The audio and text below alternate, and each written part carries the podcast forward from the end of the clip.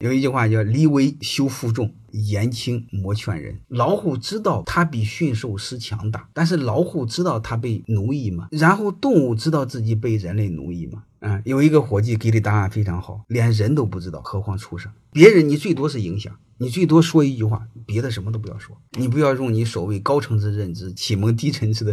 因为你发的圈子，他根本看不懂，看懂也不会关心，甚至反感和排斥。你要记住，改变是一件痛苦的事情。他首先要否定自己过去的认知，然后再接受一个新的认知，这等于让他重新脱胎换骨一次，他干不了。